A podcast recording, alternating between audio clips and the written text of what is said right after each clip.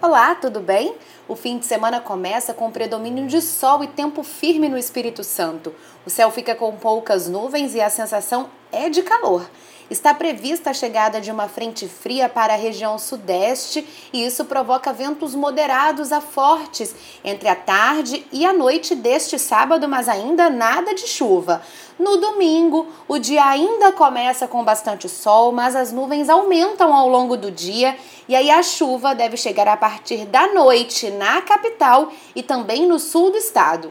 Na segunda-feira, a previsão é de que as temperaturas diminuam e que todas as regiões fiquem com o tempo mais fechado e fresco. E se você quiser saber mais sobre o tempo aqui no estado, acompanhe a programação da TV Vitória e também da Rádio Jovem Pan. Bom fim de semana!